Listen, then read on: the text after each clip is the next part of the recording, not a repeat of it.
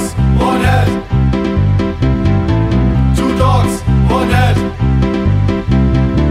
Two.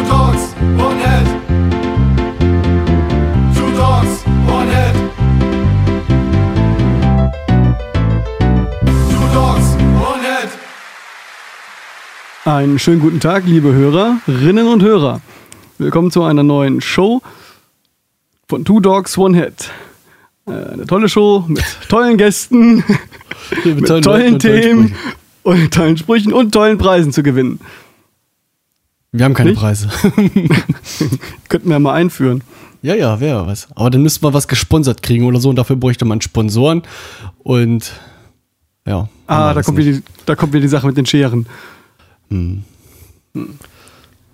Was gibt's Neues aus deinem Leben, Bro? Ach so, ja, ich habe ähm, ich das Camper-Video endlich fertig gemacht. Das ist auf meiner Studioseite zu sehen. Äh, da habe ich ähm, ähm, so einen ABC-Vergleich gemacht mit dem Camper. Also ich habe einmal den, den Original-Amp aufgenommen, dann habe ich äh, durch die Mikrofonierung ein Profil erstellt und dann habe ich als C-Variante dann mit dem Camper äh, in die Endstufe und nochmal auch nochmal durch die echte Box wieder aufgenommen und das mal im Mix ABC-Vergleich hörbar gemacht. Und das als Video, das Ganze. Und ja, kann man sich angucken bei mir. Auf, Auch relativ knackig, ne? Zehn Minuten bloß oder so. naja, es sind äh, 13, 14, 15 Minuten. Also ich habe schon sehr, sehr ausführlich gemacht, das Ganze. Also wie man da ein Merged-Profile erstellt und wie man ja, überhaupt ein Profil macht und, und was da alles so ja, zu tun ist. Hm. Recht ausführlich und langweilig für Leute, die das nicht interessiert. Na, für die gilt ja wie immer, abschalten. Genau. Ich glaube, du hast das auch geteilt, da mit Two Dogs One Head. Da kommt man eigentlich Ja. relativ easy drauf. Ich pack da, ich pack einfach mal den Link dazu in die, in die Shownotes, ne? Sehr gerne. Genau. Bei mir gibt's auch was Neues. Ich habe mein Kabel wieder. Welches Kabel war denn weg? Das äh, 10 Meter XLR-Kabel von Cordial, was ich auf dem letzten Auftritt einfach mal da gelassen habe. Ach so. Und wie ist das wieder aufgetaucht? Der Pavel hat's vorhin vorbeigebracht. Kam eh gerade am Schimmelhof vorbei und hat gesagt, er hat's. Und dann, Ach, der hat das mitgenommen, oder was? äh, ja, das ist doch hier von seiner Firma da, die Kiste. Ach so. Dann hat das noch, also noch mal rausgepult. Hat das nochmal rausgepult, genau. Seinem Chef abgeluchst. Das, das muss wem wieder. anders gehören. Das, das, sieht, das sieht wertvoll aus. Das kann nicht von uns sein. Okay. Aha. Ja, das klappt ja. Ja, wir hatten, Mal wir hatten letzte Mal nicht von dem äh, von unserem Konzert äh, äh, erzählt, was wir gemacht haben im, im Pferdestall Genau. in Helmstedt. War schön, ne? Ja, das ist ja so eine kleine, weiß nicht, wie so, so, so eine Art Jugendclub schon fast. Kann man das so sagen? Ah, Also im Prinzip ist es, ist es ein, ein Café, wo man auch abends feiern kann und, und das ist doch schon sehr auf Jugend getrimmt, ja. Ja. Und die Ja. kann man sich halt irgendwie auch mieten für seine persönliche Veranstaltung. Und waren wir auf dem Geburtstag halt von unserem Schlagzeuger und haben dann da wieder unsere Show abgezogen in, mit Hawaii-Hemd und kurzen, kurzen Badehosen. Wie sich das gehört. Ja.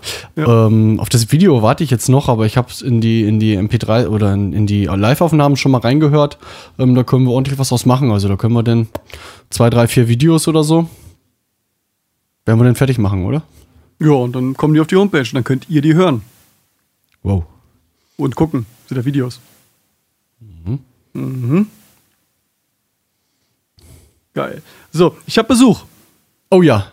Ich Erzähl habe mal, von tollen Gästen gesprochen. Ich habe äh, den Daniel hier und der Daniel ist genauso wie wir ein ganz heißer Hund. Und der kann sich auch selber vorstellen. Ja, hallo, ich bin Daniel. Ähm, was soll ich groß sagen? Ich stamme aus einer Musikerfamilie, mache das in vierter Generation, lächelt da auch gerne drüber, dass es schon ein genetischer Defekt eigentlich ist.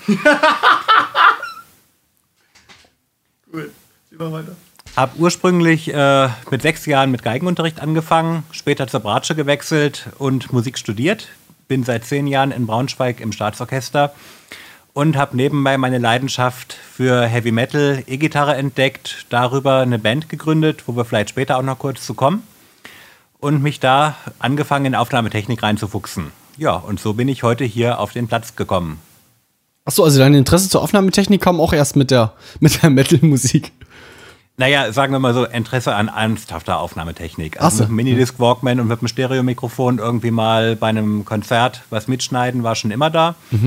Aber eben, sage ich mal richtig, mit dem Computer, mit einer äh, Digital Audio Workstation arbeiten, verschiedene Mikrofone, Preamps und dieses ganze Programm durch. Das kam wirklich erst vor ungefähr sieben, acht Jahren äh, zusammen eben mit der Band. Weil ich habe ich hab das auf deinem, deinem, deiner Facebook-Seite auch manchmal ein bisschen verfolgt. Ähm, da hat sich bei dem Studio auch so in den letzten ein, zwei Jahren dann auch noch einiges getan, oder? Was ich jetzt so mitbekommen Genau, hatte. da hat sich einiges getan. Das hängt damit zusammen, dass äh, meine Frau und ich ein Eigentumshaus gekauft haben. Ah. Und dann da natürlich auch, sag ich mal, es mehr Sinn macht, in den Raum ein paar Sachen reinzuhängen, die die Akustik verbessern. Was man dann eben auch äh, da gut an die Wand anbringen kann, ohne dass man dem Vermieter erklären muss, warum da hinterher riesige Löcher drin sind oder so. Ja, und dann hat sich eben so peu à peu auch einiges an Equipment angehäuft. Machst du das, ähm, also wenn jetzt irgendwie eine, eine Band zu dir kommt oder einfach nur ein Sänger kommt und, und, und würde gerne bei dir, bei dir aufnehmen, weil es irgendwie gleich um die Ecke ist oder äh, weil's, äh, weil, er, weil er dich mag oder weil ihm deine Soundqualität gefällt, ähm, würdest du das irgendwie auch so machen oder machst du das nur für deine eigenen Projekte? Nein, also am besten fallen natürlich die drei Punkte, die du gerade genannt hast, alle zusammen. Heißt, der mag meinen Sound, wohnt um die Ecke und mag mich. Und dann ist er herzlich vorbei, äh, eingeladen, vorbeizukommen und da auch was zu machen. Ansonsten, wenn es ihm bei mir zu Hause nicht gefällt, kann ich das auch ganz so mobil anbieten. Ähm, gerade für Sänger ist es jetzt zum Beispiel schön, wenn ein Klavier dabei ist, wenn das Ganze auch in einem Raum stattfindet, wo ein Klavier mitstehen kann und wo man das Klavier hört. Ja. Zum hier essen oder zum Mitnehmen. Einmal mal aufnehmen. Aufnehmen zum Mitnehmen.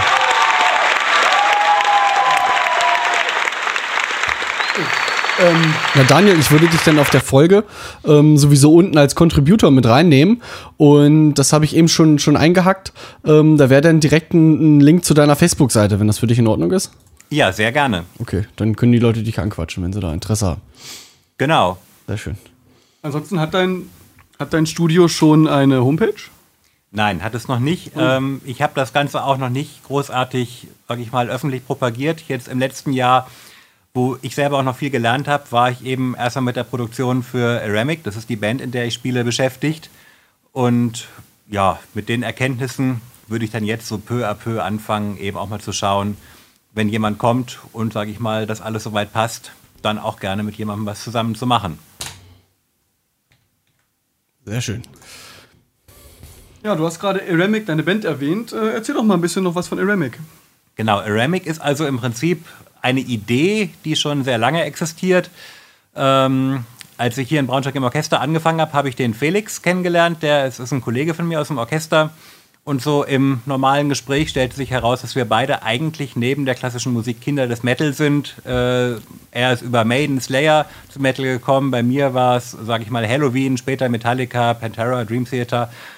Und es hat sich die Idee rauskristallisiert, Mensch, jetzt wo wir studiert haben, einen Job haben, wäre es doch eigentlich schön, Gitarre zu spielen und in einer Band zu spielen. Und so kam das Ganze ursprünglich zustande. Hat dann sehr lange Kurze Frage: Konntest du zu dem Zeitpunkt schon Gitarre spielen? Ich konnte tatsächlich ein bisschen Gitarre spielen. Ich habe in meiner Jugend schon mal äh, autodidaktisch E-Gitarre ein bisschen gelernt und in der Schülerband gespielt und auch mal ein Jahr Konzertgitarrenunterricht genommen. Weil, weil oft hat man ja erst die Idee und fängt dann an zu lernen. Deswegen habe ich gefragt. Naja, gewisse Grundfähigkeiten äh, im Greifen von Seiteninstrumenten sind natürlich schon berufsbedingt vorhanden, was den Einstieg doch ziemlich erleichtert hat. Ähm, Aramic an sich, das, äh, die Band existiert jetzt in der Form seit gut zwei Jahren. Äh, mit einem kompletten Line-Up eben auch. Und wir haben das letzte Jahr damit verbracht, mal fünf Songs, die wir für besonders hörenswert halten, eben aufzunehmen als EP. Dass wir einfach was haben, wo wir uns mit äh, ausweisen können praktisch. Die EP ist am 25.04. bei Kernkraftritter Records erschienen. Ja, Und- erzähl mal, was ist denn dieses, dieses Kern, Kernkraftritter äh, Records? Das ist mir jetzt schon häufiger über die, über die Füße gefallen. Irgendwie, das scheint was Braunschweigerisches, Lokales zu sein. Genau, das ist ein äh, lokales Plattenlabel. Der Kai, der das macht, der kommt, äh, soweit ich weiß, aus Wolfsburg und äh, hängt halt hier auch mit dem Verein Hotel 666 äh, so ein bisschen zusammen. Das heißt also, alle Bands, die bei ihm bis jetzt äh, in der Veröffentlichung drin sind, soweit ich weiß, sind auch gleichzeitig über Hotel 666 eben mit gefeatured. Und äh, der Raphael, unser Sänger, der hatte Hotel vor einem Jahr mal angequatscht. Die waren bei einem Gig, denen hat es auch, glaube ich, ganz gut gefallen. Und so kam der Kontakt zustande. Und ähm, die, bis wohin geht das? Also die, die, die stellen eure Songs dann irgendwie ähm, auf iTunes parat und, und kriegen die das noch weiter äh, raus publiziert? Genau, also die, die Distribution läuft über iTunes, Amazon MP3, Google Play, äh, Spotify, Deezer und noch sehr viele mehr, die ich nicht mal kenne. Ich glaube auch Saturn und Mediamarkt äh, MP3 sind mit dabei. Ähm, gleichzeitig gibt es natürlich auch auf kernkraftritterrecords.de einen Webshop, wo man das Album bestellen kann. Oder eben auch einfach zu einem Ceramic-Gig kommen und da eine CD ganz einfach klassisch bei uns kaufen. Ja, ich hätte, jetzt, ich hätte jetzt noch gerne Werbung für deinen nächsten Gig gemacht, aber der fällt ja aus oder man weiß es noch nicht.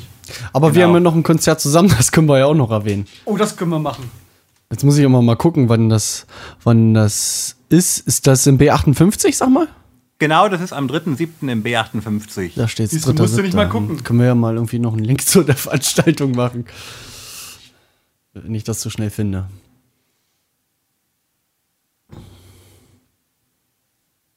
Ja, okay, Martin, worum soll es heute gehen? Oh, heute haben wir ein ganz spannendes Thema, äh, gerade für, für die Aufnahmetechnik, weil heute geht es um Mikrofone.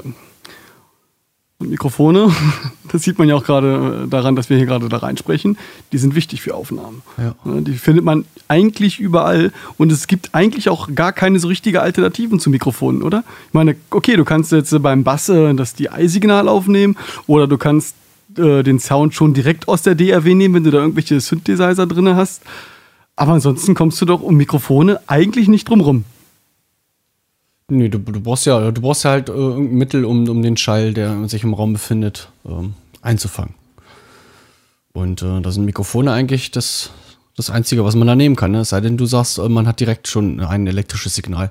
Also Mikrofone wandeln ja denn, ähm, wandelt Schall in elektrische Signale. Genau. Nicht, dass ich das jetzt falsch sage. Nee, ist richtig. Genau. Und, Und äh, wenn du halt einen Bass spielst äh, und äh, du gehst halt mit dem E-Bass direkt irgendwo irgendwo hin, in die DI-Box oder in, in dein Interface, dann ist das ja schon ein elektrisches Signal. Aber wenn du kein elektrisches Signal hast, dann ähm, geht es beim Mikrofon los. Also nochmal zurück zu dem Bass. Äh, da äh, habe ich ja erstmal eine Schwingung an der Stahlseite und äh, die regt ein Magnetfeld an oder unterbricht ein Magnetfeld. Und dadurch wird ja dann eine Spannung induziert, oder? So Ja, du hast ja letztendlich einen, einen, einen bewegenden ähm, elektrischen Leiter in einem Magnetfeld. Genau. Das ist ja nicht, ähm, also ein ähnliches Prinzip, wie jetzt auch ein, ein normaler Stromgenerator funktioniert. Genau. Mit Lorenzkraft und so. Genau. Mhm.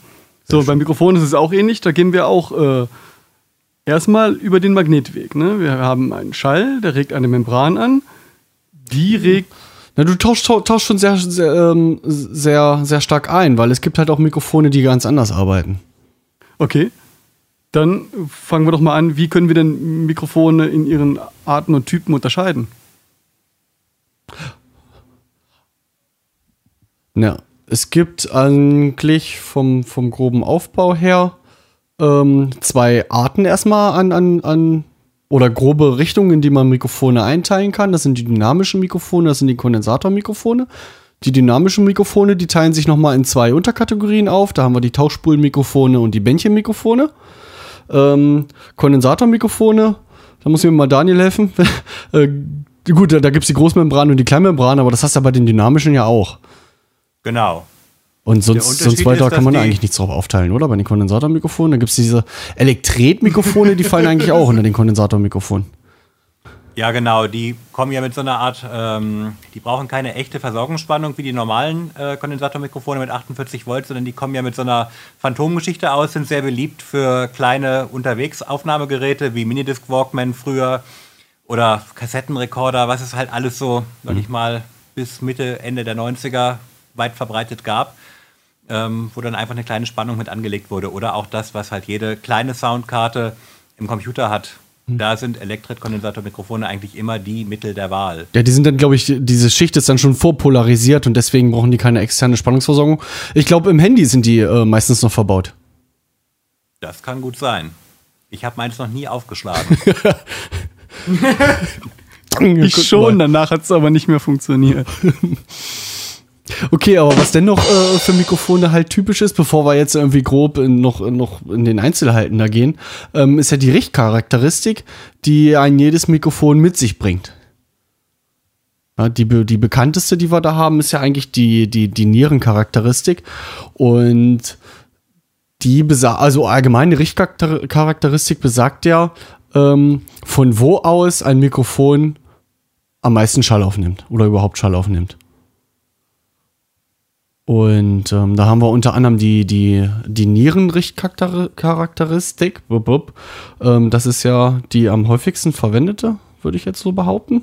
Ähm, die nimmt halt überwiegend von vorne auf und weniger von hinten. Und von der Nierencharakteristik gibt es halt noch ein paar Abweichungen ähm, in Richtung Superniere, Hyperniere und noch extremer wäre dann die Keule. Ähm, da wird halt der Bereich vorne oder an den Seiten des Mikrofons immer schmäler. Dafür ähm, geht der Bereich hinter dem Mikrofon immer weiter auf. Kann man das verstehen? Nee, ne? Vielleicht sollten wir im, äh, im Anhang noch ein paar Bilder mit dazu packen. Oh ja, das wäre ja was. Ja. Genau. Dann gibt es zum Beispiel noch die 8. Die 8, genau. Das ist ja quasi noch, also wie die, wie die Hyperniere, nur dass du quasi vorne und hinter dem Mikrofon ähm, einen gleich großen Aufnahmebereich hast. Sind das eigentlich immer ähm, zwei Kapselmikrofone oder geht das auch mit einer Kapsel, Daniel? Gute Frage. Da erwischt du mich so ein bisschen auf dem falschen Fuß. Ich habe noch keine 8 in der Hand gehabt. Ah, doch, Ein mein, mein altes äh, Samsung-Mikrofon, das hatte eine 8, das ging auch nur mit einer Kapsel. Ähm, dieses ist dann wahrscheinlich so frei angeordnet, dass du von beiden Seiten reinsprechen kannst. Kriegst wahrscheinlich enorme Auslöschung, wenn zwei Leute gleichzeitig reinsingen, aber Richtig super ist es, glaube ich, wenn man von der Seite reinsingt. Da kommt gar nichts an. Ja. Ähm, ja, ich würde das ganz gerne nochmal noch mal ausführen mit, mit, der, mit der Niere und der Superniere.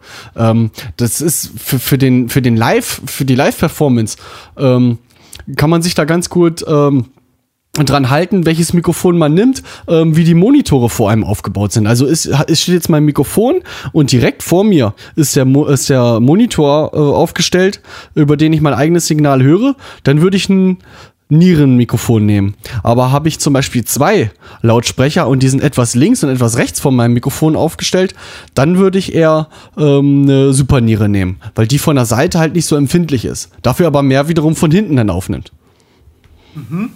Und so kannst du schon äh, an, mit der Richtcharakteristik bestimmen, was aufgenommen wird und ähm, dann auch gleich auf das Feedback-Verhalten, gerade auf im, im Live, ähm, in der Live-Situation, ähm, darauf einwirken.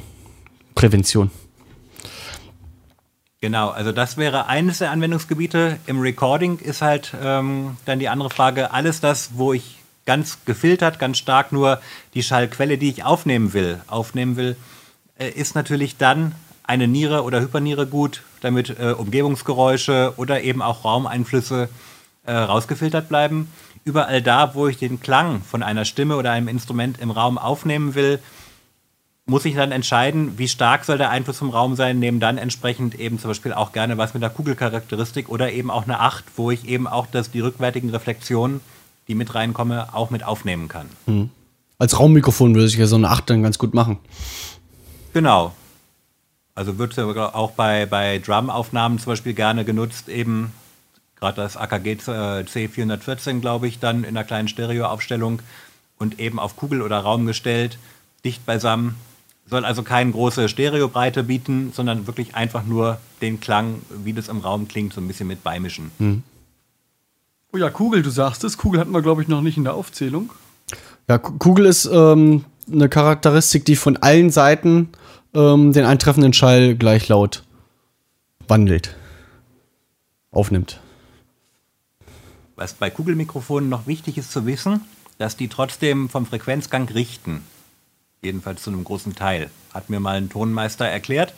Das heißt also, die Höhenanhebung oder Absenkung, wenn ich es aus der Achse rausdrehe, ist trotzdem auch da. Nur es, es wird eben nicht komplett der Schall ausgeblendet aus gewissen Richtungen. Die haben quasi keinen toten Winkel. Das heißt, ich habe dann äh, also gleich lauten Bass von überall, aber, aber die Höhen werden doch sehr, sehr stark. Die bündeln wohl vermutlich durch die Physik der Membran genauso wie bei einer Niere auch mit. Ach so, okay. Oh, gut zu wissen. Ich dachte, das wäre extra so gebaut, dass das schon. Also es ist wahrscheinlich schon ein bisschen besser äh, oder, oder schon mehr breiter als eine Niere, könnte ich mir jetzt vorstellen, aber wahrscheinlich so richtig exakt kriegt man das ja nie hin. Genau. Und, und Bass ist ja eigentlich sowieso halt tieffrequenter Schall, der, der mischt sich überall durch, ne? Okay, Ja, also dann würde ich sagen, Charakteristik dann sprechen wir kurz über die dynamischen Mikrofone. Das bekannteste oder das, ja, das bekannteste eigentlich, kann man schon sagen. Das ist das dieses, dieses Tauchspulenmikrofon. Und das ist so ein normales Handgesangsmikrofon, ein Shure SM58. Ist ja auch nichts anderes als ein, äh, ein Tauchspulenmikrofon. Ähm, ja, gehört zu den dynamischen Mikrofonen, habe ich ja schon gesagt. Und da hast du ähm, an der Membran, äh, warte mal, hängt an der Membran, Membran der Dauermagnet oder die Spule? Nee, an der Membran hängt der Dauermagnet. Und durch diese. Hm, jetzt muss ich mal gucken. Könnte auch anders sein. Scheiße. ähm, also, du hast eine Membran und an der Membran ist die Spule. In dem Mikrofon befindet sich ein Dauermagnet. Die Spule ist um den Dauermagneten rumgewickelt, aber frei beweglich. Und wenn quasi Schallwellen auf die Membrane ähm, treffen, dann bewegt sich diese und zieht diese Spule mit sich. Und dadurch ziehst du die an dem Magnetfeld ähm, des Dauermagneten äh, hin und her und dann äh, induziert sich eine Spannung äh, in der Spule und demzufolge auch ein, ein Stromfluss. Also im Prinzip genau das, was ein Lautsprecher umgekehrt macht. Vom Aufbau. Genau, gibt ja auch diese ähm, Lautsprecher, die man als ähm, Subkick-Mikrofon ben benutzt bei, bei Bassdrums. Genau daran habe ich gerade auch gedacht. Ja. Also es ist das gleiche Prinzip, genau. Du hast einen Magneten, du hast eine Spule und dann. Ja, und dann gibt es noch diese Bändchenmikrofone, die auch zu den ähm, dynamischen Mikrofonen gehören. Ähm, Bändchenmikrofone, weiß ich gar nicht so viel drüber. Ich habe auch noch keins so richtig in der Hand gehabt, zumindest nicht bewusst. Äh, ich hätte aber ganz gerne eigentlich eins für Gitarrenaufnahmen. Ähm, ich weiß nur, dass die A relativ empfindlich sind, was äh, Lautstärkepegel betrifft. Und dass die ähm, keine 48 Volt Phantomspeisung abkönnen. Und gleich ins Nirvana fliegen. Genau, und das dürfte auch einer der Gründe sein, warum man die normalerweise nicht so mal eben in die Hand kriegt, es sei denn, man hat den Gegenwert in Euro gleich in der anderen Hand. ja. Also runtergefallen können schon kaputt sein, ne? Ja, das Zumindest ist die, halt- diese, diese, diese ähm, Bändchenmembran, die da drin ist. Das ist wirklich so, eine, so, so, so, ein, so ein gefächertes Aluminium-Bändchen. Ähm, und äh, links und rechts daneben sind dann auch Permanentmagneten und, und das wird dann auch in Schwingung gebracht. Und dadurch, dass sich diese, dieses äh, Aluminiumbändchen da zwischen den beiden Magneten befindet, ähm, induziert sich dann auch eine Spannung innerhalb dieses Bändchens. Und da muss man Bist auch du sicher, dass das Aluminium wie stark ist? das irgendwie äh, auch aufgezogen ist, ob das, ob das relativ so wabbelig ist oder schön straff irgendwie. Bist du sicher, dass das Aluminium ist? Ich hätte auch gewettet, dass das Eisen ist. Wie soll das sonst funktionieren? Stimmt, kann eigentlich nur, nur Eisen sein. Also bei, bei dem, bei dem ähm, Schema, bei dem Schema, was ich hier habe, äh, steht gefaltetes Aluminiumbändchen. Okay. Das äh, würde ich so jetzt spontan nicht unterschreiben. Für Aluminium spricht, dass es sehr leicht ist. Ne? Ja, aber Ja, aber, aber äh, Aber es kann sein, dass, eine, dass eine, noch eine zweite äh, Schicht drauf gedampft ist oder so. Das manchmal auch der Fall. das kann sein, ja. Da- Dann wird das würde eher Sinn machen. das wäre auch eine. Aber reines Aluminium unterbricht ja jetzt nicht so markant das Magnetfeld, dass da irgendwas passiert. Also wenn ich, wenn ich nachrecherchiere, dann komme ich überall auf, auf Aluminium. Aber wird schon so sein, dass dann da noch irgendwas aufbedampft ist. Hm.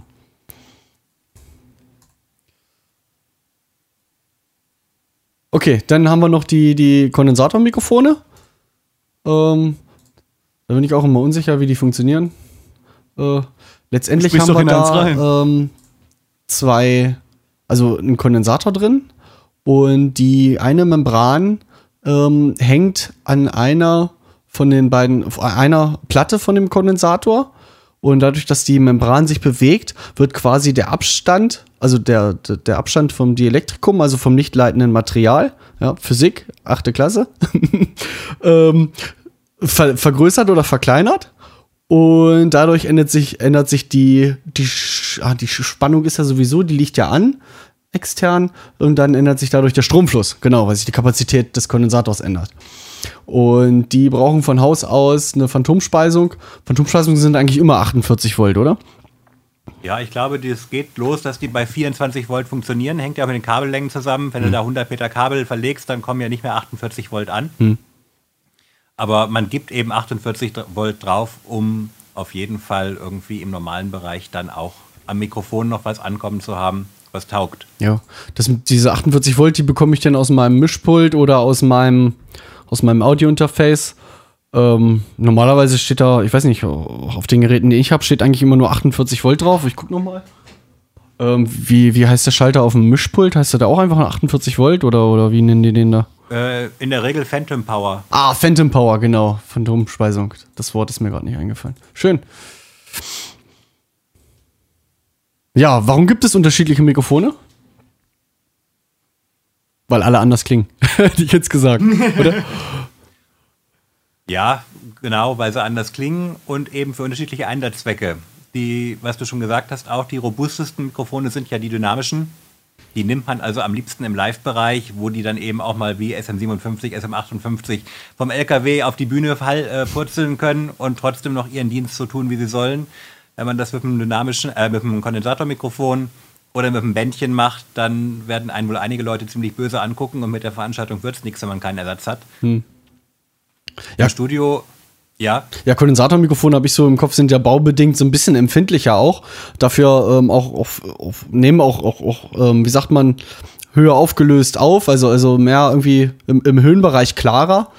Ähm, und das wäre halt ein Unterschied. Also wenn ich halt ein, ein klares Höhenbild haben will, dann nehme ich mir ein, ein Kondensatormikrofon, vielleicht auch ein Kleinmembranmikrofon, weil das noch schneller auf die, auf die Spitzen im Höhenbereich oder im Hochfrequenzbereich äh, reagieren kann als, als so ein träges, äh, dynamisches Mikrofon. Ganz genau. Das ist eben auch der Punkt, was ich vorhin gesagt habe mit der Bündelung. Das hängt natürlich auch mit dem Membrandurchmesser zusammen. Je kleiner der Membrandurchmesser ist, umso weniger gebündelt nimmt das Mikrofon natürlich auf. Deswegen fällt das auch vom Hören her in der Praxis wahrscheinlich nicht wirklich großartig auf, aber es macht äh, trotzdem Sinn, das im Hinterkopf zu behalten. Ja. Martin, sag was. Ja, ich habe auch gerade ein bisschen den Faden verloren. Wir haben jetzt Richtcharakteristik schon durch eigentlich. Würde ich sagen, ja. Hm, Funktion, Anwendungsfall. Dann würde ich sagen, kommen wir doch, äh, glaube ich, jetzt sind wir besser, also im Fluss passt es jetzt besser zu sagen, äh, wie man was mikrofoniert. Das passt, glaube ich, im Fluss jetzt besser. Oder? Wie man was mikrofoniert. Worauf willst du da genau raus? Naja, ich kann jetzt das Mikrofon, wenn ich zum Beispiel beim Gesang bin, ich kann mich ganz weit wegstellen, ich kann mich aber auch ganz nah ranstellen. Ist auch nicht das Wahre. Ah, da kann man ja noch den äh, Da gibt es ja Sachen, die kann man, da kann man ja Sachen machen, die sind richtig Wie und die heißt sind falsch. Nahbesprechungseffekt, heißt es auf Deutsch. Ähm, was besagt der? Der besagt, dass desto näher an du an einem Mikrofon dran bist, äh, geht das nur für dynamische? Nee, eigentlich nicht, eigentlich auch für fast alle Mikrofone. Desto näher du an dem Mikrofon dran bist, desto basslastiger ist das Signal. Das gilt eigentlich nur für, für, für Nierenmikrofone, wenn ich mich jetzt, wenn ich mir das so ganz überlege. Zumindest würde es da Sinn machen, anhand der, so wie die Kapsel halt aufgebaut ist, ähm, dass du da, desto näher du rangehst, desto mehr ähm, Bass nimmt das auf, das Mikrofon, im Vergleich halt zu den anderen Frequenzen. Und es hängt, glaube ich, auch wieder mit dem Membrandurchmesser zusammen. Äh, Großmembranmikrofone haben, glaube ich, in der Regel weniger Nahbesprechungseffekt oder weniger Bassanhebung als kleinere Membranen. Ja, das kann sein, ja. Ich denke da jetzt gerade so zum Beispiel an die, an die 609 und 906er Serie von Sennheiser, die ja, wenn man die dicht vor die Box macht, kaum Nahbesprechungseffekt hat, also kaum Bassanhebung mit sich bringt. Zählen die schon als SM57 Großmembran, ja? ja gut, wohl, ja, doch, da ist ja schon, Ja, schon ein ganz schönes. Weil so viele dynamische Großmembranmikrofone habe ich immer das Gefühl, gibt es eigentlich gar nicht. Halt, wenn du jetzt sagst, die, die Sennheisers, ähm, genau, die beiden fallen mir ein. Dann fällt mir noch ein, das Heil PR30 zählt auch mit zu den Großmembranen schon. Ja, genau, das habe ich auch schon mal gesehen. Dann fällt mir noch ein, das AKG D112. Den Elefantenhoden. Und das Schuh SM7B, ne? Genau. Dann hört schon fast auf. Gibt ja aber auch von Sennheiser gibt's auch noch so ein, so ein dynamisches Großmembranmikrofon für, für die Kick. Aber fällt mir auch gerade der Name nicht ein.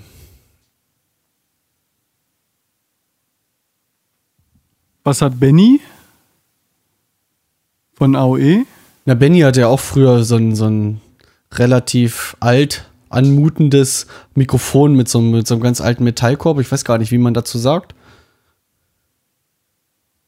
Aber das müsste eigentlich auch ein, ein, gut- ein dynamisches Großmembranmikrofon sein. Das ist von Shure, aber halt auch so eine moderne Neuauflage von so einem alten Mikrofon. Was mir gerade dabei auch noch einfällt, was wir noch gar nicht hatten, sind Grenzflächenmikrofone. Ganz spannende Geschichte. Ja. Wozu gehören die eigentlich? Sind das dynamische Mikrofone? Nee, die brauchen Phantomspeisung. Meins zumindest. Du hast keins. Ich habe keins, nein. Nee, ich habe ich hab, ich hab eins, das lege ich immer ganz gerne in die Bassdrum rein. Ähm, das braucht 48 Volt. Und ja, was macht die Grenzfläche aus? Eine Grenzfläche ähm, legst du ja eigentlich entweder auf den Boden, packst es irgendwo an der Wand ähm, und es nimmt halt eigentlich äh, relativ kugelartig alles, was da drumherum ist, gleich laut auf. Ja, die Grenzfläche macht sich halt sozusagen die eigentlichen Fehler der Raumakustik zunutze. Ne? Du hast ja immer an Wänden oder am Fußboden unglaubliche Druckmaxima von, von Bassfrequenzen, von den Raummoden her. Und die sind da eben so entsprechend stark, dass du dadurch unglaublich Druck in die Aufnahme kriegst. Ja, also kenne ich zwei Anwendungsbereiche halt. Einmal in der Bassdrum und zweitens so als Konferenzmikrofon auf dem Tisch. Genau, wobei auf dem Tisch wahrscheinlich die Bassanhebung eher unerwünscht ist und rausgeschnitten wird. Ja, ja.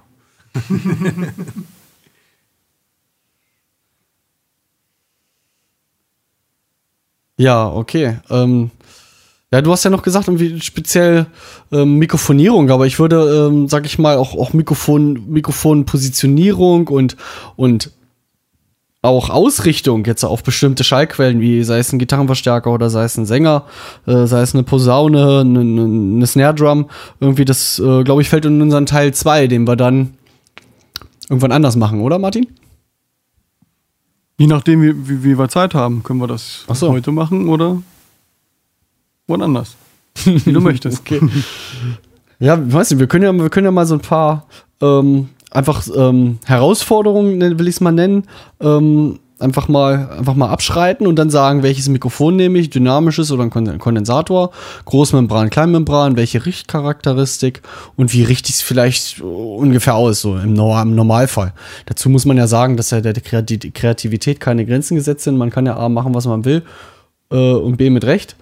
Und es gi- gibt ja immer irgendwie halt Ergebnisse, die ja entweder ein- einen gefallen oder nicht, aber äh, es gibt halt so, weiß nicht so, wie so eine Art No-Brainer, Sachen, die immer funktionieren und mit denen man eigentlich nie was falsch macht. Also So, wir hatten, jetzt- wir hatten jetzt schon mal live das äh, SM7B, weil es äh, eine Niere ist, weil es dynamisch ist, weil es äh, schön stabil ist zum Beispiel. Live, das 7B habe ich noch nie gesehen. Nee, nicht, nein, nein, äh, das, das, äh, nein, das, äh, wie heißt das? Es ist SM58. Das SM58 als Standard-Gesangsmikrofon. als Standard-Gesangsmikrofon, genau. Und ist eigentlich auch vom, vom Aufbau her auch der Kapsel äh, so auf diese, auf die Frequenzen von Gesangsstimmen oder von, der- von der Stimme der Sprache schon mal so ausgelegt. genau. Was verwendest du denn für die Mikrofonierung von deinen Boxen, Gitarrenboxen? Gitarrenboxen mache ich mit SM57. Das sieht so aus, oder es sieht nicht so aus wie das SM58, soll aber vom Aufbau her sehr, sehr ähnlich sein. Ähm, und das, äh, ja, was macht das 57er? Äh, hat halt auch einen ähnlichen Frequenzbereich wie die Sprache ist. Und dadurch, halt, dass es ein dynamisches Mikrofon ist, zeichnet es nicht ganz so scharf in den Höhen ab. Und ähm, das macht sich halt beim Signal von, von Gitarrenverstärkern, ähm, macht sich das dann ganz gut, dass es dann nicht so harsh ist in den Höhen, finde ich. Ja. Also das SM57 ist auch ein Standardanwendungsfall. Und wie, wie Daniel schon sagte, dieses Sennheiser E609 und 606. Genau, also alle Sennheiser, die aussehen wie ein Brikett und wo unten dann einfach der Stecker rauskommt, die sind halt super. Einfach mit dem Kabel über die Box geworfen, ungefähr auf die Stelle gezielt, wo es hin soll. Und man hat live irgendwie schon seinen Sound. Aber ich habe irgendwie das Problem, ich habe so dieses etwas günstigere äh, E606 und ähm, das gefällt mir tonmäßig nicht, nicht ganz so irgendwie. Da habe ich, ich weiß nicht, so ein bisschen so, so, so, so, so, so, so ein schrillendes Mitten, Mittenbereich irgendwie immer drauf. Irgendwie so richtig gut arbeiten kann ich damit nicht. Aber das hängt sicherlich auch von der Positionierung ab und das ist dann auf der anderen Seite auch Geschmackssache und ja. Die gleiche Erfahrung habe ich auch gemacht. Ich hatte das 606 früher auch, war zusammen mit dem SM57 äh, meine beiden ersten Mikrofone für Abnahme von Gitarren. Ging mir ganz genauso, ich habe es nie gemocht. Und ich habe mir jetzt einfach aus ähm, Neugier mal das 906 gekauft und das finde ich wesentlich schöner. Oh, dann muss ich mir das auch nochmal irgendwie zulegen. Ja, als, als andere Soundfarbe ist das sowieso immer gar nicht verkehrt, oder? Gitarrenspeaker mit, mit mehr als einem Mikrofon aufzunehmen. Ähm, oh ja, das ist eigentlich auch ein guter Punkt, oder? Mehr, äh, mehr Mikrofone ähm, für ein und dieselbe Schallquelle. Oh ja, das ist ein sehr guter Punkt, wegen Auslöschung Ja. zum Beispiel. Ich lösche Da gibt es ja verschiedene, lösch mich mal aus. Da gibt es ja verschiedene Grundanordnungen, also so Sachen, die, die schon viel ausprobiert und sich bewährt haben. Stichwort AB, Anordnung. Ja, äh, das spielt ja mit rein. Ich wollte halt auf den, auf den Punkt hinaus mit, mit der Auslöschung, wie du schon sagtest, dass wenn du halt zwei Mikrofone hast und die Kapseln halt nicht den exakt gleichen Abstand zur Schallquelle haben, dass der Schall dann unterschiedlich ähm, ankommt und es je nach Frequenz dann und, Abst und Abstand der Mikrofone zu der Schallquelle ähm, zur Auslö Au- Auslöschung kommen kann.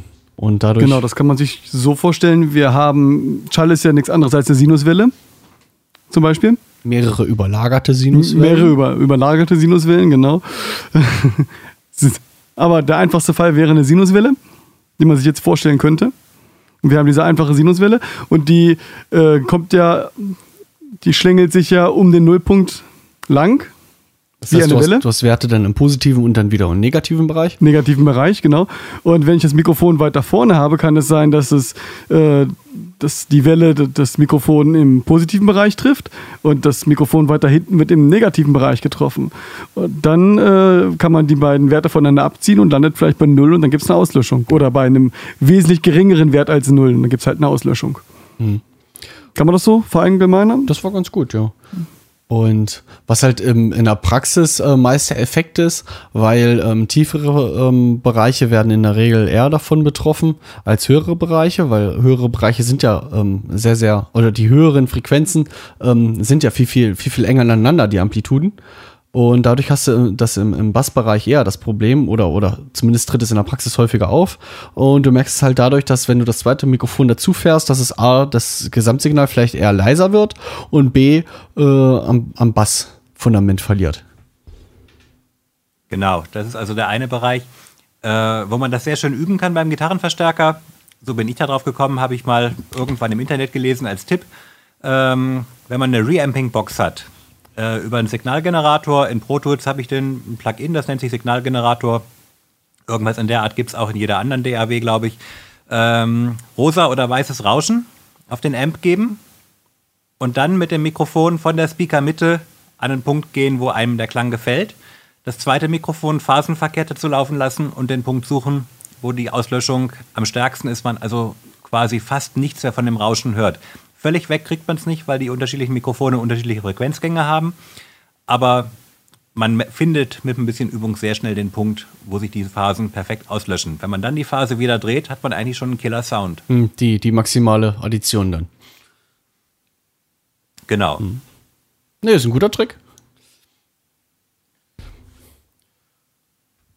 Gibt es noch einen anderen, den du machst, Carsten? Nee, ich kenne das auch so. Also ich habe es ich hab's zumindest in der Praxis mal einmal so gemacht. Ähm, und danach habe ich mich aber dann auf meine Ohren dann verlassen. Also die Mikrofone oder ein Mikrofon halt richtig daraus aus, dass es gut klingt und das andere Mikrofon dann ähm, nach eigentlich nur nach dem wirklichen Gitarrensignal, was ich höre, so lange rumschieben, bis es vom Sound her passt. Okay. Ich weiß nicht, ist äh, diese, diese Fretman-Technik, wo man bewusst Phasenverschiebungen mit einbezieht, noch interessant? Sicherlich interessant, weil es ist ja dann irgendwie das klanggebende Element des Ganzen. Und du Phasenverschiebung hast du ja immer. Oder Phasenverschiebung und Phasenauslöschung hast du ja immer drinne. Das ist ja das, Genau, was das A schwierig und B wiederum interessant macht, oder? Genau. Das war eben das, was ich auch mal so ein bisschen mit äh, habe, dass da eben bewusst nicht der Punkt gesucht wird, wo die Phasenlage perfekt zueinander ist, sondern wo eben gewisse Auslöschungen da sind, wo eben dann Frequenzen sozusagen auf diese Art rausgefiltert werden, die eigentlich sonst störend drin wären und die man hinterher mit dem Equalizer rausziehen müsste. Meister des Ganzen ist, glaube ich, James Hetfield. Ich habe aber was gehört, dass der in seiner Livebox irgendwie acht Mikrofone hat, die alle so angeordnet sind, dass die sich gegenseitig am besten auslöschen können. Und dann fährt er die am Fader irgendwie hin und her, äh, bis er einen Frequenzgang hat, wie er ihm gefällt.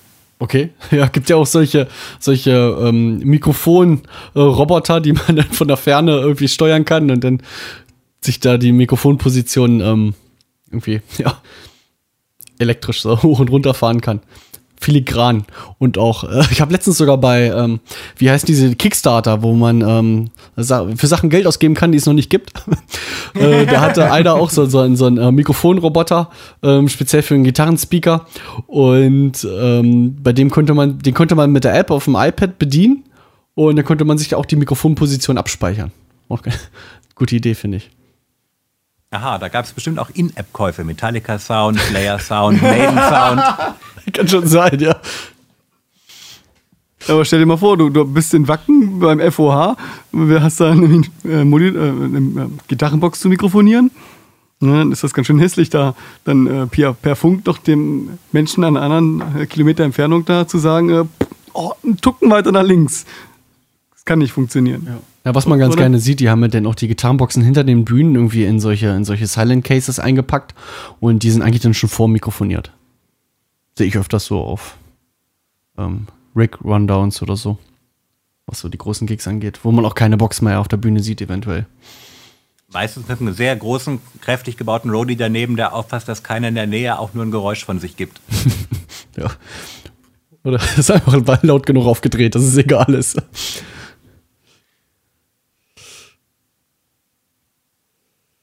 Ja, achso, also wir haben, also Gitarre, Gitarrenkabinett haben wir abgehakt. Ähm, dann vielleicht noch Haben wir das äh, allgemein abgehakt? Trommelfälle könnte man ja eigentlich auch was zu sagen. Also das heißt, ähm, du richtest ja dann ähm, ein Schlagfell ähm, oder für Schlagfell allgemein würde ich meistens ein, ein dynamisches Mikrofon nehmen.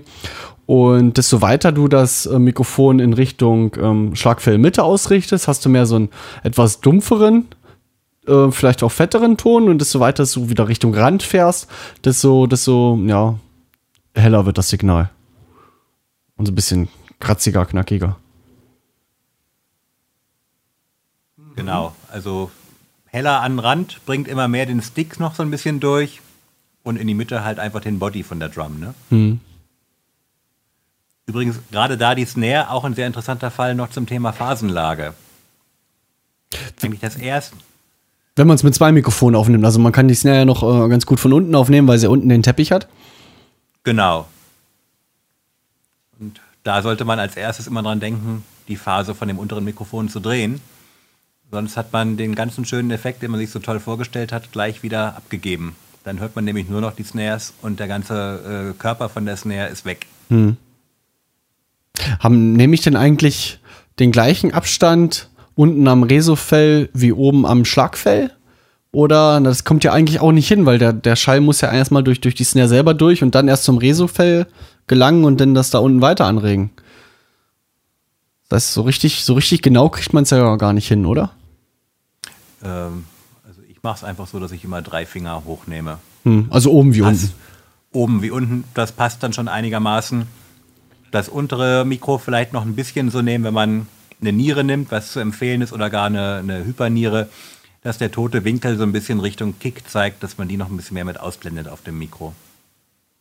Der tote Winkel, genau. Und, und ich habe die, die Haie dann immer so im Rücken, dass sie ähm, ja halt, halt wirklich im Rücken ist vom Mikrofon. Irgendwelche Genau, Becken. aber das, das, das wäre ja beim oberen Mikro, ne? Ja, genau. Ach so, stimmt, du hast ja vom unteren. Ja, genau, das ist clever. Hm. Ich habe oft das Problem, dass bei den Snare-Mikros viel Hi-Hat und, und Bassdrum drauf ist. Ja, Die Schlagzeuger lassen sich nicht mit sich reden, einfach mal ein paar Zentimeter die Hi-Hat weiter wegzuschieben. ja, ja, genauso wie die Becken über den Toms auch immer schon auf den Rims schleifen. Ja. Aber na gut, das ist eine andere Story. Genau. Schlagzeuger, die sich nicht. Naja. Okay, das wäre das wär Anwendungsfall Schlagfälle. Das wäre jetzt die einzel einzelne Trommel gewesen, genau. Und wenn ich jetzt äh, die Overheads äh, anordne, du hast äh, Overheads, ich würde vorher noch kurz zu dem zur Becken-Einzelabnahme gehen, aber da ist es Okay. ähnlich wie bei dem Schlagfell. Du hast halt, desto mehr du mit dem Mikrofon in Richtung äh, äh, in der Mitte vom Becken gehst, hast du mehr so etwas tieferen Gong und desto weiter nach außen gehst, desto auch, ja, desto höhenreicher ist es wieder, eigentlich, ne? Und ja, Overhead-Positionierung, ja, da können wir ja gleich dann noch ähm, AB, XY, äh, wie heißt die? Was gibt's noch? Es gab noch eine dritte bekannte. ORTF. Ah, ORTF, ja. Ja. Du hast ja, ähm, also ich mache bei mir im Studio eigentlich immer AB. AB heißt ja letztendlich, dass zwei Mikrofone äh, relativ frei platziert sind. Genau, Zu der also ich, ich nehme da die Variante äh, im Prinzip ganz ähnlich, nennt sich Spaced Pair. Das heißt also, dass ich schon äh, ganz sauber irgendwie die, eine Mittellinie zwischen Kick und Snare äh, als Bezugspunkt nehme und dann zusehe, dass ich rechts und links symmetrisch weit weg bin, damit eben auf beiden Stereomikrofonen äh, Kick und Snare von der Phasenlage passen und nicht irgendwie komisch verschoben sind. Ja, und dann gibt es diese schöne 3 zu 1 Regel. Das heißt also, das Becken, was unter dem einen Mikrofon ist, sollte von dem anderen dreimal so weit weg sein, wie der Abstand zu dem äh, ersten Hauptmikrofon, was das äußere Becken abnimmt, eben ist. Ah, das habe ich gar nicht, noch gar nicht so beachtet. Dann kriegt man einen besseren Links-Rechts-Unterschied, ja? Naja, es geht einfach darum, dass der Abstand der Hauptschallquelle zu dem anderen Mikrofon so viel größer ist, dass da eben Phasenauslöschung, weil es da keine symmetrische Anordnung mehr ist, eben nicht so eine große Rolle spielt. Okay. Ist mein Skype-Bild eingefroren? Ja. Okay. Ich guck mal, was da los ist. Sollte eigentlich noch laufen, aber. das ist wieder die Stelle, an der wir erzählen, dass Skype scheiße ist. Warte, oh, wir können, wir können noch. Skype ist scheiße. Und dann könnten könnten natürlich andere wieder sagen, warum benutzt ihr Deppen das überhaupt? Weil es irgendwie doch keine Alternative gibt. Nee. Und wenn doch, dann müsst ihr uns die nennen. Daniel, hast du eine Alternative? Naja, ich benutze ja Apple. Da gibt es ja dann auch noch FaceTime. Hm, ja. okay. So, das war die AB-Anordnung. AB. Das war die AB-Anordnung. Jetzt äh, XY. Nee, du hast doch mal, ähm, du hast doch eine tolle Aufnahme da. Ähm, Daniel, du hast Oh, ja. doch äh, eine AB-Mikrofonierung gemacht mit einem Kleinmembran-Mikrofon. Ähm, in, was war das, eine Kirche? Genau, das war vor drei Jahren im Braunschweiger Dom. Da habe ich mit äh, dem Felix, dem Kollegen, mit dem ich auch in der Band spiele, äh, ein Konzert für Geige und Bratsche mit Begleitung vom Orchester von Mozart gespielt. Habe das Ganze aufgenommen und äh, ja, war auch im Prinzip ein Experiment. Wie gut kriege ich Orchester und zwei Soloinstrumente mit nur zwei Mikrofonen, in dem Fall Neumann KM 184, Kleinmembran, Kondensator, aufgenommen. Hab dann kurz überlegt, äh, um das Ganze möglichst breit von der Basis zu kriegen, habe ich mich an unsere Drum- und Overhead-Geschichte erinnert. Und da hatte ich gelernt, Mikrofone weit auseinander gibt ein breites äh, Stereobild. Also mache ich das in der Kirche genauso. Hab die da hingestellt und war mit dem Ergebnis eigentlich ziemlich zufrieden. Wie weit waren die dann auseinander? Die standen circa anderthalb Meter auseinander und ähm, ich glaube vier Meter vom Orchester weg. Felix und ich standen noch vor dem Orchester, also zu uns waren es so zweieinhalb bis knapp drei Meter. Hattest du dann ähm, die auf zwei separaten Mikrofonständern oder so, solche, so, so eine Schiene? Nee, ich habe die auf zwei separaten Ständern wirklich gehabt, um den Abstand auch flexibel einstellen zu können. Ja, dann fahren wir ab. Ja, würde ich sagen, hören wir doch da mal rein. Ich denke mal, Mozart ist jetzt nicht so, dass er uns äh, die GEMA in den Hals setzen wird oder so. Oder? Nö. Nein, macht er nicht.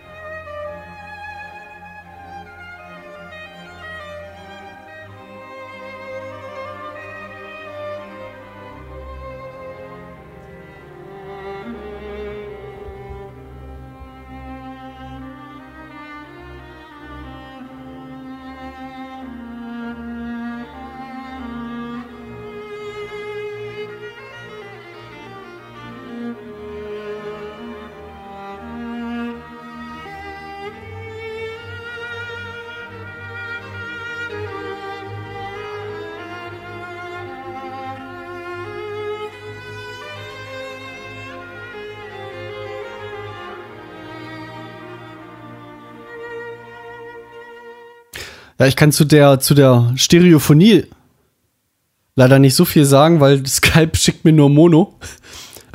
Von daher kriege ich jetzt den schönen AB-Effekt nicht. Aber nicht schlecht, was man mit nur zwei Mikrofonen hinkriegt, oder? Also manchmal ist weniger echt mehr, ne? Ja, klingt gut, ne? Es gibt ja auch im Bereich der Klassik ganze Labels, die mit dieser One-Point-Aufnahmetechnik arbeiten. Und da gibt es wiederum viele Freaks, habe ich gehört, gerade in den USA, die die Aufnahmen lieben, weil die dann ganz teure Stereoanlagen haben und da besonders gut den räumlichen Eindruck eben hören können. Ist ja klar, wenn ich das Orchester jetzt noch mit 30 Stützmikrofonen mikrofoniert hätte, dann hört man alles sehr direkt, aber man kriegt diese natürliche Tiefenstaffelung und Breite eben, die wird dadurch eher wieder zerstört. Wie als wenn man selber da steht vor dem Orchester, ne? Genau, es ist halt so eher der Eindruck wirklich, als wenn ich im Dom in der zweiten Reihe da im Konzert gesessen hätte und es gehört hätte. Der Dom mit seinem langen Nachhall bietet sich dann natürlich auch an, da ist kein Hall oder was mehr nötig, das klingt einfach so schon so, wie man es hören möchte. Ja. Okay, dann können wir noch über XY sprechen. Äh, X. Also ich habe noch nie mit XY gearbeitet. Für XY eignen sich auch am besten, wenn man ja spezielle Stative oder Halterungen dafür hat, die einem das ähm, abnehmen. Bei XY weiß ich nur, du nimmst zwei Mikrofone, richtest die, die Mikrofonkapseln übereinander aus, aber ähm, 90 Grad versetzt. Ja, 90 Grad ist eine Möglichkeit. Äh, der Winkel ist tatsächlich frei, also XY ist das alles. Du kannst die Mikrofone auch wirklich so machen, dass die Kapseln übereinander sind, aber die, die Mikrofone komplett 180 Grad zueinander sind. Du bestimmst den Aufnahmewinkel damit. Ach so. Bei dieser 90, Gra- bei dieser 90 Grad Geschichte müsstest du im Prinzip, um eine natürliche Breite abzubilden, direkt in die Klangquelle reingehen. Also bleiben wir mal bei dem Beispiel mit dem Orchester. Da hätte ich das äh, dahin stellen müssen, wo der Dirigent steht, damit ich also in der Breite das so habe, wie es vom, vom natürlichen Eindruck für den Hörer ähm, zu hören wäre. Ansonsten empfiehlt sich wirklich mehr, den, den Winkel noch weiter aufzumachen, so 135 bis 150 Grad, habe ich mal gelesen. Soll da so der Tipp sein, wenn man die Mikrofone eben ein bisschen vor der Schallquelle oder vor dem Ensemble, was man damit aufnehmen will, platziert. Desto breiter wird ja auch der Stereoeffekt dann, denke ich, ne? Genau, also es ist ein bisschen, bisschen widersprüchlich. Man stellt sich das eigentlich so vor, wenn die Mikrofone der Winkel größer ist, wäre auch der Aufnahmewinkel größer, aber es ist tatsächlich dadurch, dass eben die zwei Nieren dann übereinander liegen, also funktionieren tut das auch nur mit Nierenmikrofonen, ähm, so, dass der Aufnahmewinkel kleiner wird, je weiter man die Mikrofone auseinanderspreizt. Ich hoffe, dass das stimmt und ich mich da richtig erinnere. Aber äh, ORTF ähm, habe ich noch nie gemacht und äh, habe ich auch gerade nicht im Kopf, wie das aussieht. ORTF ist so, da hast du eine, eine kleine Stereoschiene, wo du die beiden Mikrofone drauf befestigst. Ähm, echtes ORTF heißt 110 Grad Öffnungswinkel der beiden Mikrofone und 17,5 Zentimeter Abstand der Kapseln. Ich habe das mit den beiden Neumanns zigmal probiert. Problem ist aber, wenn ich die vorne 17,5 Zentimeter auseinander mache bei 110 Grad, dann liegen hinten die Enden, wo die Stecker reinkommen, übereinander und die Stecker kriegt man nicht mehr rein.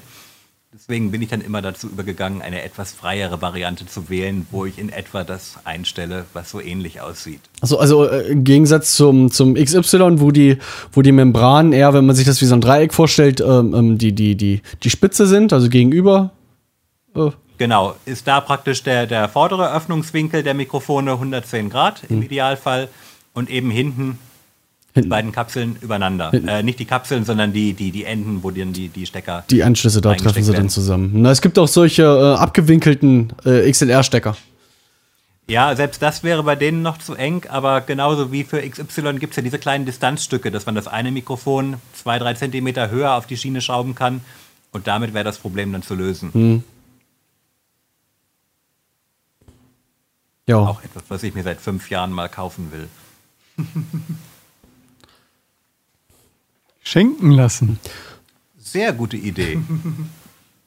Also, liebe Hörer, Ich finde, es gibt so, was Mikrofone angibt, gibt es immer so, so, so ein Mythos, was diesen, äh, äh, oder ähm, das meist falsch gedachte, ähm, was Popschutz und Windschutz angeht. Irgendwie. Äh, viele Leute halten diesen, diesen Windschutz, den du direkt auf so ein Mikrofon aufziehst, äh, oft für einen Popschutz, obwohl er ja, finde ich, überhaupt gar keiner ist. Also dieses, dieses bisschen Schaumstoff, was du direkt auf, auf, die, auf das Mikrofon aufziehst. Genau. Liegt, glaube ich, daran, der Popschutz arbeitet ja ähnlich wie eine Membran. Das heißt, er nimmt die Pegelspitzen weg, während der Windschutz einfach, das, wenn man sachte drüber pustet, äh, eliminieren soll. Wem, wie der Name sagt, ein Windschutz und nicht ein Popschutz. Genau. Also der Windschutz ist direkt äh, über, die, über der Kapsel gezogen, so eine Art ähm, Schaumstoff. Und den Popschutz ist wie so ein, wie so ein Darmstrumpf, den ich mit Abstand zur Membran ähm, hänge, also davor hänge. Ja, wir haben jetzt auch das Vergnügen, dass wir beides da haben. Du hast äh, den Popschutz, ich habe den Windschutz. Können wir da jetzt Beispiele mit einarbeiten? Ich glaube nicht. Kannst ein Foto machen. Das könnte man machen. Ich, ich hätte jetzt an Soundbeispiele gedacht, aber ja, kannst ja mal reinpoppen, mit und ohne. Ach so, ja, das, ja, gut, ob das klappt hier mit. Also jetzt habe ich ähm, den, den Popschutz davor und ich habe so na, drei Finger breit Abstand. Vielleicht könnte man sogar noch mehr machen. Ähm, dann mache ich mal. Und jetzt ohne.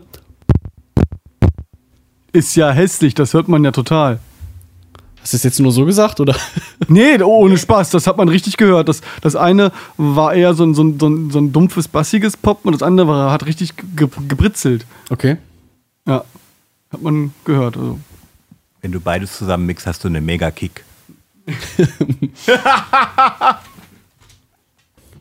Ja, die neue Elektro. heißt, das iPad ist auch leise. Ach, Mann. Ah, diese Technik, schrecklich. Popschutz, Windschutz.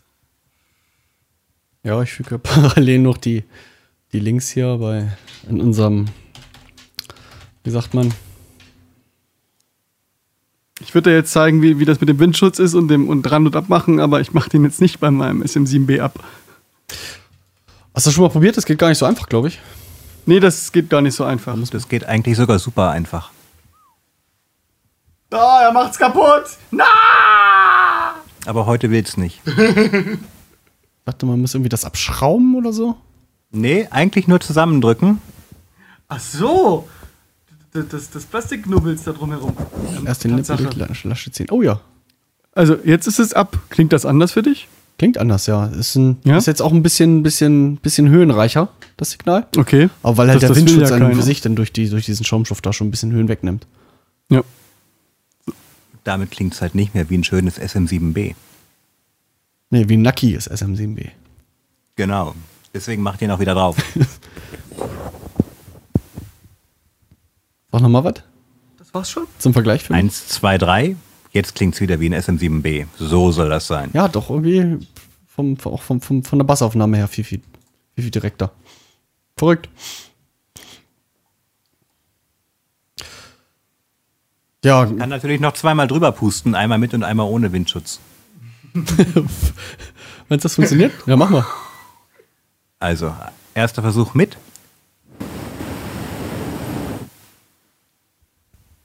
Jetzt ich klapp schneiden wir es einfach raus. Oh ja, war ungefähr dreimal so laut. Und du hast auch, äh, du schwörst, gleich laut, äh, gleich laut gepustet. Ich habe gleich stark gepustet, ja natürlich. Ich habe das ganz exakt reguliert. Da waren maximal 0,1 bis 0,2 dB Unterschied. Der Kopf war jedes Mal gleich rot.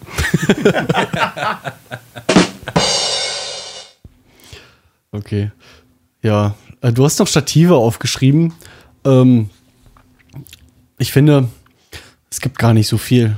Ja, wohl gibt es unterschiedliche Arten von Stativen. Es gibt sp spezielle Stative für Overhead-Mikrofonierung, die sind einfach ein Stückchen höher. Oder beziehungsweise der, der Geigen, also das, das, äh, das ausfahrbare Teil, ähm, ist ein bisschen länger. Es gibt kleinere Stative für, für Amp Abnahme, also Gitarrenamp-Abnahme oder weiß nicht, wofür kann man die noch gebrauchen? Für Snare Drum In- oder Kickdrum. Loch von der Bassdrum. Loch von der Bassdrum. Genau. Ähm, dann gibt es solche ähm, praktischen Halterungen, solche Clipse, womit man Mikrofone ähm, direkt an, an, an einen Rim vom Schlagfell heften kann. Die gibt es auch so universell, dass man da auch einen SM57 oder so ankleben kann. Davon habe ich mir mal ein paar besorgt, von KM welche, dass ich auch einen SM57 ohne viel äh, Geigenständer zu haben auch mal an den Rim festmachen kann. Ähm, weil ich finde, live, wenn du, wenn du dein ganzes Schlagzeug da mit, mit Mikrofonen, Geigenständern zustellst, ähm, sieht das dann auch nicht mehr so schön aus. Ist vor allem super, wenn der Bassist drüber stolpert. Ja. Was habt ihr eigentlich alle gegen Bassisten? So, äh, gibt es denn der Hörerschaft etwas, das du ihnen unbedingt mitteilen möchtest? Was zum Thema Galgen und dem Umgang damit? Ach, jetzt weißt du, worauf du hinaus willst, ja. Leute machen mir meine Mikrofonständer kaputt. Und die meisten, die das machen, befinden sich bei mir im Proberaum. ja. Die fangen an, an diesen Mikrofonständern ähm, oder an diese Mikrofonständer zu bewegen, ohne diese Schraube vorher zu lösen. Das macht meine schönen Mikrofonständer kaputt. Das heißt, wenn ihr von irgendjemandem einen Mikrofonständer in der Hand gedrückt bekommt und ihr versucht, ihn irgendwie umzustellen, löst wenigstens die Schraube wenigstens ein bisschen. Lösen. Die sind, doch immer, die sind doch immer so festgezogen, die kriegt man gar nicht los mit der Hand. So. Aber bewegt so. Ne? Schön. Merke, löse die Schrauben vom Mikrofonständer. Aber tatsächlich ist das so ein bisschen eine Krux, da könnte man was Besseres erfinden, damit das äh, Stativ oder der Galgen sich nicht durch das Eigengewicht vom Mikrofon verdreht, muss man die Schrauben wirklich tierisch anknallen. Ich ärgere mich da jedes Mal tierisch. Man kriegt es mit den Fingern wirklich kaum bewegt, wenn es halten soll. Und bewegen kann man es aber am Galgen trotzdem.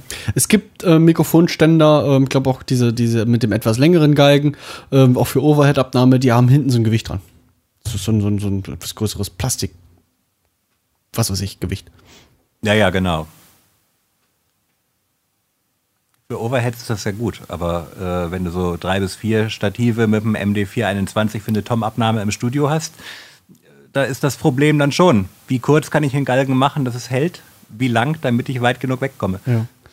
Wo du MD421 sagst, ähm, das, äh, der verbreiteste Anschluss oder der professionellste Anschluss aktuell ist ja der XLR-Stecker, der dreipolige. Genau. Und ähm, alle Mikrofone haben ja letztendlich auf der Mikrofonseite selber Stifte. Und ähm, das heißt, das Kabel, was ich an das Mikrofon anstecke, das muss auf der Seite weiblich sein. Und wenn es in Richtung Mischpult geht, ähm, sitzt da der männliche Stecker. Das hat immer mit der, mit der Flussrichtung von, von, von Audiosignalen zu tun. Das machen die mit den XLR-Steckern eigentlich immer so, dass die so in gedank gedanklich in der, in der Flussrichtung des Audiosignals äh, immer diese Anordnung haben. Das heißt, da, Genau. wo, da, wo das Audio herkommt, da ist der weibliche Stecker und da, wo es hingeht, da ist der männliche Stecker. Gibt eigentlich wenig Ausnahmen. Ja. Aber weil du halt eben ähm, die 421 gesagt hast, ähm, da gibt es ja auch noch diesen, diesen etwas älteren Tuchel-Stecker. Ich weiß gar nicht, ist der auch dreipolig? Hast du so einen, einen mit Tuchel-Stecker, so ein etwas älteres oder auch neuere mit Nee. XLRs? Ich habe das Glück, dass ich neuere mit XLR gefunden habe, ähm, wo ich nicht noch einen Adapter zwischenhängen muss. Ja. Das heißt, das Glück, viele Leute sagen, oh, es müssen diese alten Sennheisers mit Tuchel-Stecker sein, weil nur dann ähm, setzen sie hier ein, bekommen. hier selber einsetzen. ja. Also manche Leute, äh, es gibt ja äh, altes Zeug, klingt gut und so, äh, mag ja auch sein, aber ich finde, man muss immer bedenken, ich glaube, das hatten wir es in der letzten Folge schon mal erwähnt, äh, o- oder das war beim Dillamar-Podcast, ähm, was, was manche immer vergessen, wenn sie sagen, oh, es muss dieses alte Mikrofon sein, ähm, als dieses Mikrofon halt so groß rausgekommen ist, da war das auch neu. Und die Leute das benutzt haben. Das ist wie mit Vintage-Gitarren irgendwie. Ja. Die waren halt damals neu, als die Rolling Stones halt damit ihre Sachen eingespielt haben. Gibt eine schöne Geschichte. In Cremona steht eine Stradivari in einem äh, Glaskasten. Die wurde nie gespielt. Die steht da seit mehreren hundert Jahren eben. Klingt angeblich total furchtbar. Aber hatte noch niemand gespielt. Vielleicht deswegen. Ja, mal neue Seiten aufziehen.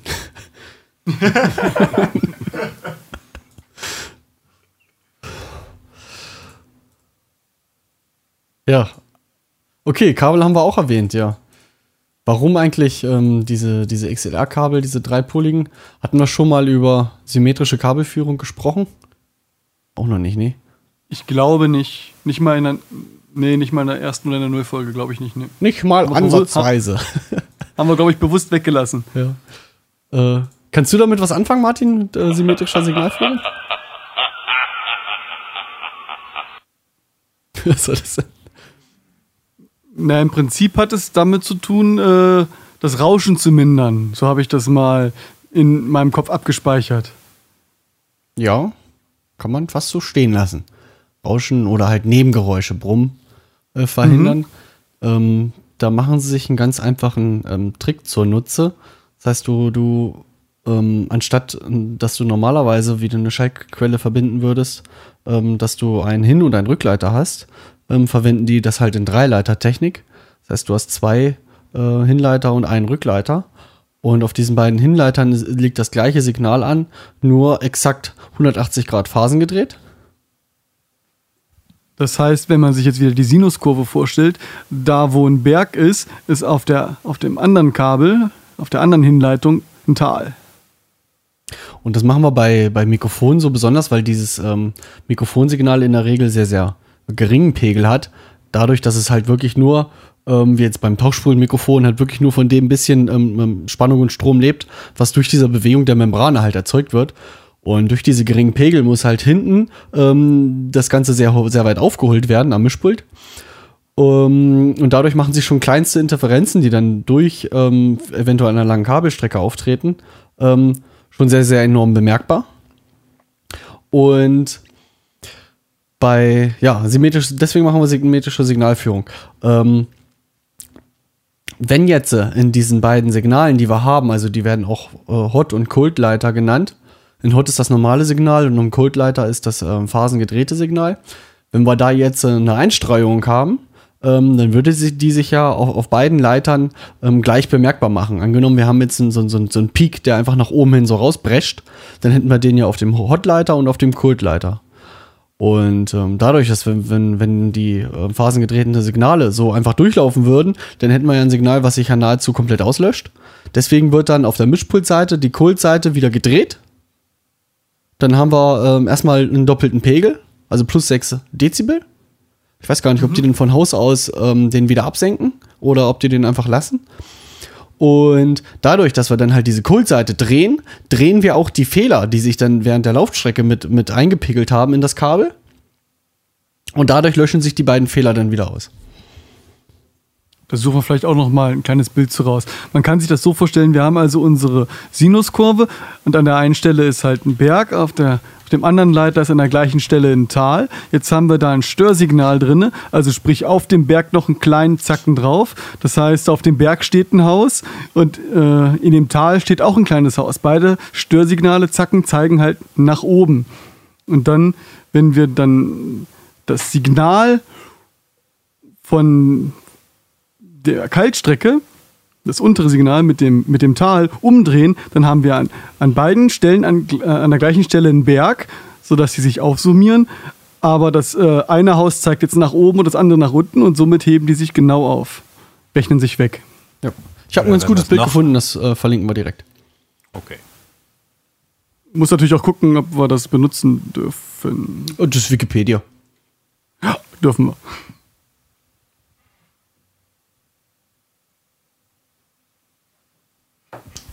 Quelle, Wiki.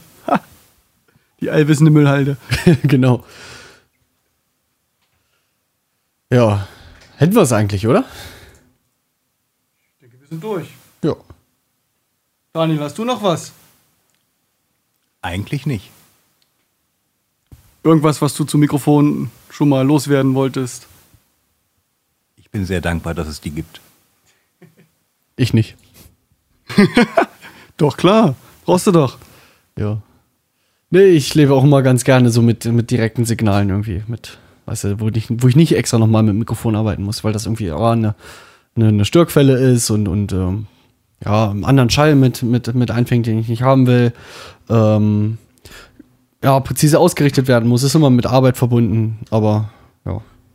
Ah, das ist interessant. Mir geht es genau umgekehrt. Deswegen nehme ich so gerne E-Gitarre oder eben Streichinstrumente, alles oder auch Schlagzeug auf und so ungerne Bass, weil da nehme ich immer das direkte Signal. Ich, ich, ich mag halt auch viele so Gitarrenverstärker, die direkt, äh, wenn es natürlich gut gemacht ist, einen vernünftigen Direktausgang haben. Ja. Sag mal einen, ich habe noch keinen gefunden. Achso. Obwohl schon erwähnt, nee. Äh, ne, naja, amtliche ähm, fallen mir eigentlich ja nur zwei an. Das ist das äh, XFX von Fractal Audio und der, der Camper Amp. Achso, also du meinst einen kompletten Simulator und nicht äh, äh, jetzt einen normalen Gitarrenverstärker, der. Nee, um Gottes Willen, nee. Also diese, diese normalen Line-Outs äh, würde ich eigentlich nicht als, als gut bezeichnen. Also es gibt ja diese Redbox von Hughes Kettner, ähm, die sie da meistens mit eingebaut haben. Und die machen ja auch eigentlich nichts anderes als, als, als eine ähm, Impulsresponse da reinladen ähm, von, einem, von einem Lautsprecher ähm, plus, plus Mikrofon halt. Ähm, aber Du musst auch du bist halt erklären, gebrannt was auf das diese eine, auf dieses eine, eine Kombination zwischen Lautsprecher und Mikrofon. So richtig schön finde ich das dann auch nicht. Aber ich, also wenn das halt gut gemacht ist, finde ich, dann, dann macht das aber viel einfacher, auch viel für Einsteiger.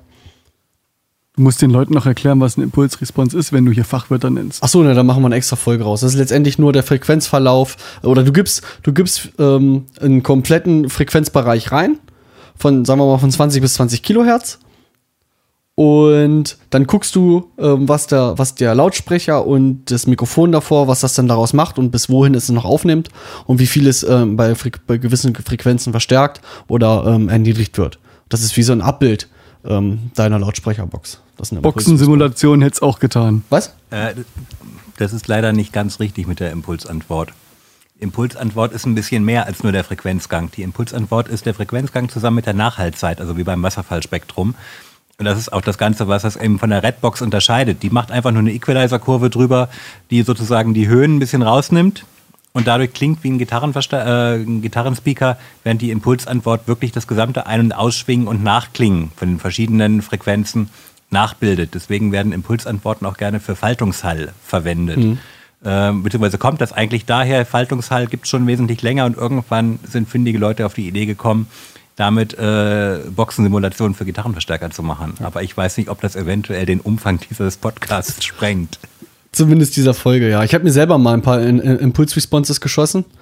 Ähm, ja, da müssen wir mal eine extra Folge machen, dann können wir die auch verlinken. Aber da würde ich ganz gerne den, den Markus Hohmann ähm, vom, vom Dillamar Podcast mit reinnehmen, ähm, weil der ähm, ja, macht professionell ähm, solche Impulse-Responses von äh, Gitarrenlautsprechern mit verschiedensten Mikrofonen und vertreibt die auch kommerziell. Also der ist ein richtiger Experte. Und der aber ist so was so, der sagt aber, Impulse-Responses haben keine Dynamik. Aber wir hören jetzt damit auf, das passt ja nicht ins Thema hier. Okay. Gut, dann würde ich sagen, spielen wir noch, ein, noch einen Song von Aramic an. Oder? Ja, mach mal. An dieser Stelle, warte. Oh. An dieser Stelle könnte Ihre Werbung stehen. Ähm, aber die. Ist das irgendwie bei der GEMA oder so, dass wir durch, durch in, in. YouTube dann rausfallen am Ende? Nein. Okay, dann lass laufen.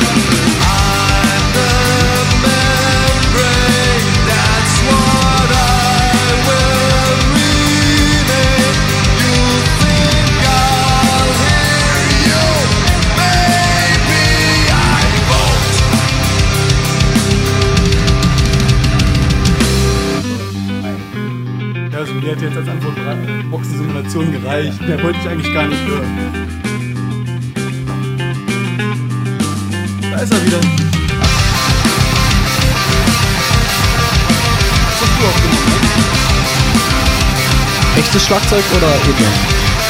echtes Schlagzeug.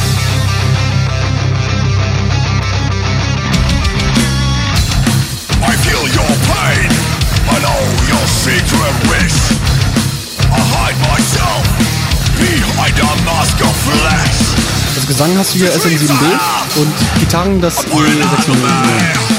Nee, Gitarren habe ich hier mit einer Kombination aus SM57 und MD421 gemacht. Who you are.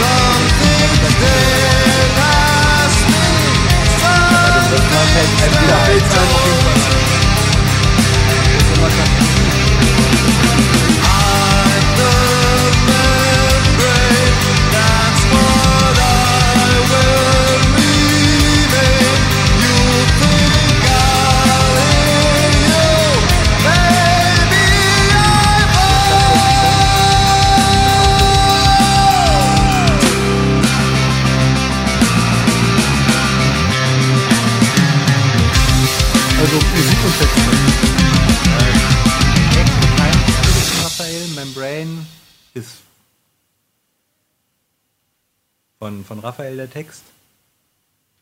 Mhm. Mach weiter, erzähl weiter. Ähm, genau, es gibt noch ältere Songs, ähm, wo Felix die Texte geschrieben hatte. Aber also auf der EP haben wir fünf Tracks, äh, wo zwei eben mit Texten von Felix sind und drei mit Texten von Raphael. Gut, dann Daniel, vielen Dank, dass du dabei warst bei unserer Show. Ja, vielen Dank, dass ich dabei sein durfte. Ich habe noch was, eine äh, ne ne Kleinigkeit. Ich wollte noch äh, ein bisschen Werbung machen. Und zwar ähm, bin ich gerade dabei, bei, bei eBay ein bisschen, bisschen ähm, Equipment zu verkaufen. Und dachte, kann man, da, kann man da schon mal erwähnen.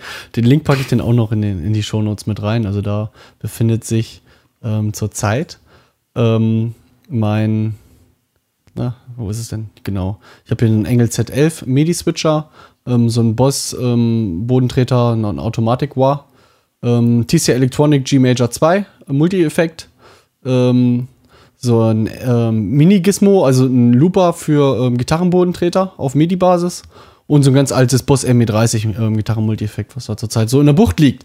Und ja, kauft mein Zeug. Solange du jetzt nicht jede Folge ein Fahrrad verkaufen willst. Ach so, ja, genau. Das ist ein Insider aber, ne? das schon. Ja. Ne, auf lange Sicht will ich ja meinen Engel Powerball auch noch verkaufen, meinen Engel Powerball 2, also wenn da jemand Interesse hat. Nervt mich. Okay, dann auch an unsere Zuschauer. Vielen Dank fürs Zuschauer, sage ich immer. Wir müssen diese Webcams abschalten. Vielen Dank an unsere Zuhörer. Äh, wenn wir irgendwo Blödsinn erzählt haben, wenn dir irgendwo was gefehlt hat oder dir irgendwas besonders gut gefallen hat, dann schreib uns das in den Kommentaren. Wenn du bei einer Sendung mal mitmachen möchtest, so wie der Daniel hier, wenn du zu irgendwas äh, einen Beitrag leisten möchtest, schreib uns an, dann kommst du in die Sendung mit rein. Und ansonsten würde ich sagen, bis zum nächsten Mal, wenn es wieder heißt Two Dogs, One Head. Bis zum nächsten Mal. Danke, Daniel. Tschüss. Tschüss.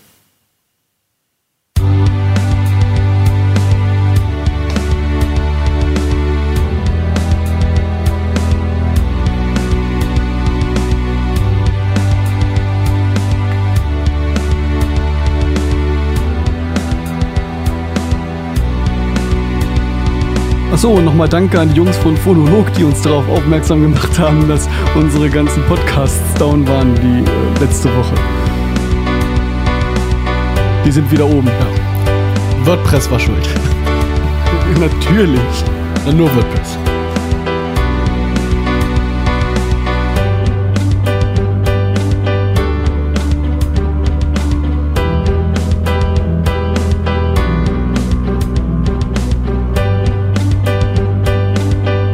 Folge mit Jenny habe ich immer noch nicht fertig geschnitten. Weit bist denn da? Lass mich raten, noch überhaupt gar nicht weiter. 15 Prozent? Aber jetzt hast du ja Zeit, jetzt wo dein Video fertig ist. Ist okay. Camper profilen will ja auch ein bisschen Zeit haben. Genau.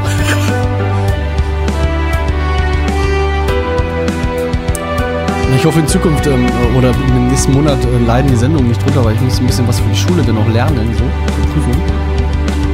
Könnte vielleicht unregelmäßiger werden im Juni. Äh, ich hatte mich schon auf sowas vorbereitet, dass ich eventuell ein paar Sendungen alleine aufnehme, wo ich dann einfach ein paar Musiker aus Braunschweig interviewe. Als Alternative. Gute Idee. Ich weiß.